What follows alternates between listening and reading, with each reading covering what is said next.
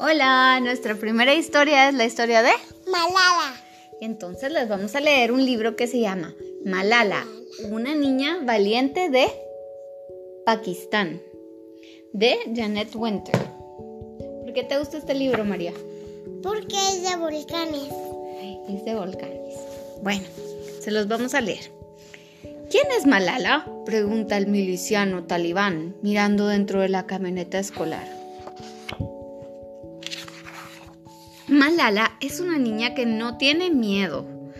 Voy a hacerme fuerte con el conocimiento, dice. Las niñas no deben ir a la escuela, dicen los milicianos talibanes de las niñas a las niñas del Valle del Swat. Las niñas no deben leer, les dicen. Las niñas no les escuchan. Son unas niñas valientes. La clase brilla con su propio sol, que no permite entrar las sombras amenazadoras, pero al salir de la escuela, una nube oscura la sigue a todas partes. Cada día los talibanes lanzan sus advertencias. Nada de escuela para los niños, dicen. Y las niñas responden, tengo derecho a la educación, tengo derecho a jugar, tengo derecho a cantar, tengo derecho a hablar, tengo derecho a ir al mercado y tengo derecho a decir lo que piensa. ¿Tú qué sentirías si alguien te dice que no puedes leer, estudiar, pensar? Les digo, sí puedo. Muy bien. Todo lo que quiero. Así es.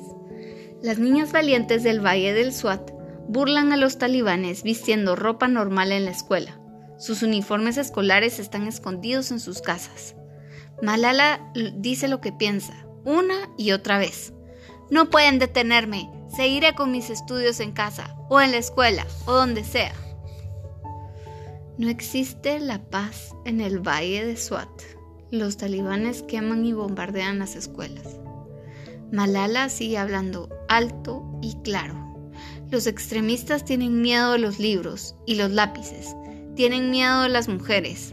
¿Cómo se atreven los talibanes a arrebatarme mi derecho fundamental a la educación? Ir a la escuela se vuelve cada vez más peligroso. Las niñas van a la escuela y regresan de ella en una camioneta por seguridad, hasta que un día un miliciano talibán detiene la camioneta, mira adentro y dice, ¿Quién es Malala? Habla fuerte si no quieres que dispare contra todas. Y disparó contra Malala. La camioneta lleva corriendo al pequeño hospital del Valle del Swat a Malala. Un helicóptero la lleva volando a un hospital más grande, muy lejos. Un avión a reacción la lleva surcando el océano a un hospital aún más grande. Y en todos ellos, los médicos luchan por salvar su vida. El disparo que recibió Malala resuena por todo el mundo. Los rezos de niños y niñas, de hombres y mujeres rodean su cama. Lentamente, Malala despierta de aquella pesadilla. Abre los ojos, toma un libro y sonríe. Y su voz regresa. ¿Por qué crees que Malala lo primero que hace es tomar un libro? Porque los talibanes le prohibían leer. Y cuando se dio cuenta que no se había muerto y que estaba viva, lo primero que quería hacer era salvarse y tomar un libro y seguir estudiando y aprendiendo. El día de su sexto aniversario, Malala vuelve a hablar ante los líderes mundiales más alto que nunca. Creían que las balas nos harían callar, pero se equivocaron. Un niño, un maestro, un lápiz, un libro puede cambiar el mundo.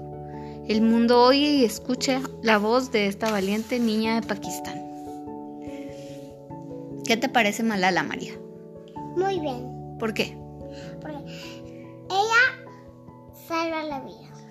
Ella le salva la vida a todas las niñas porque la vida no es solo, pues obviamente tenemos que estar saludables y respirando y, y bien, pero también la vida es aprender, ¿verdad? Y poder decir lo que pensamos y lo que sentimos. ¿Y qué te, qué, qué te hace sentir mal, Ala? Con su historia. que ella la mataron. Pues no la mataron, se salvó, pero la quisieron matar, ¿verdad? Y entonces es una niña muy valiente, porque sobrevivió a los talibanes. ¿Qué sobrevivir? Que no se murió a pesar de que ellos la quisieron matar. ¿Le recomiendas a tus amigas este libro? Este, esta historia la escogimos porque pues Malala es una niña y este podcast es de historias para María, que es una niña muy valiente. Y también para mamá. Y las lee Mama, que pues también es una niña.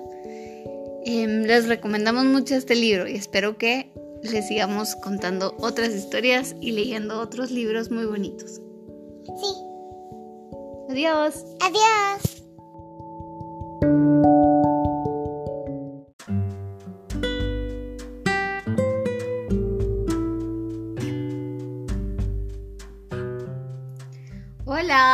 Hola. Ya regresamos. Ya regresamos. Queríamos contar otro cuento ¿De qué es ese cuento, María? de una monja que quería los bebés. ¿Y qué se llamaba? De, Teresa. de Calcuta. Entonces hoy les vamos a leer un cuento de la colección pequeña y grande de Natasha Rosenberg y de Marisabel Sánchez Vegara. Y seguimos en esta serie de niñas valientes y de mujeres que admiramos muchísimo. La pequeña Agnes siempre estaba dispuesta a echar una mano. Vivía en la ciudad de Skopje y tenía una hermana y un... Era muy buena y también muy religiosa. Aquella niña diminuta algún día llegaría a convertirse en Santa... Rosalia. Santa Teresa de Calcuta. Eh, A su parroquia llegó un cura que había ido a la India como misionero. Agnes empezó a soñar con ayudar a los demás en el extranjero. El párroco les empezó a contar que él había ido a la India. Y eso le llamó mucho la atención a Agnes.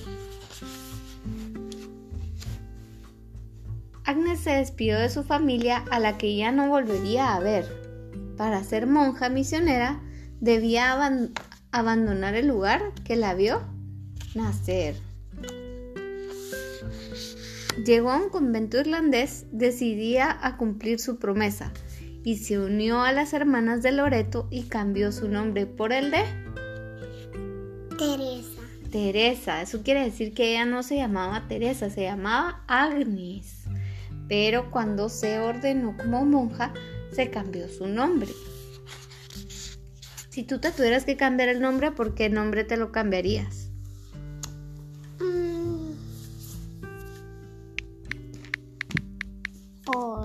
Sofía. Te pondría Sofía. Yo... Yo no sé cómo. Yo me llamaría... María Andrés. Mm, no, yo me pondría tal vez Inés.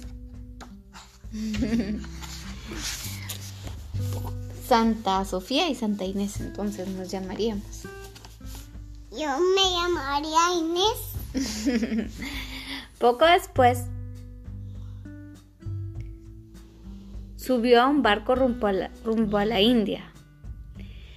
Su destino, siguiente, su destino siguiente. Teresa nunca había estado en un lugar tan exótico y con tantísima gente. ¿Nos puedes contar, María, qué hay en el dibujo que hace que sea exótico? Cuéntanos. Un elefante, un perrito. ¿Y el elefante que tiene? Interesante. Tatuajes.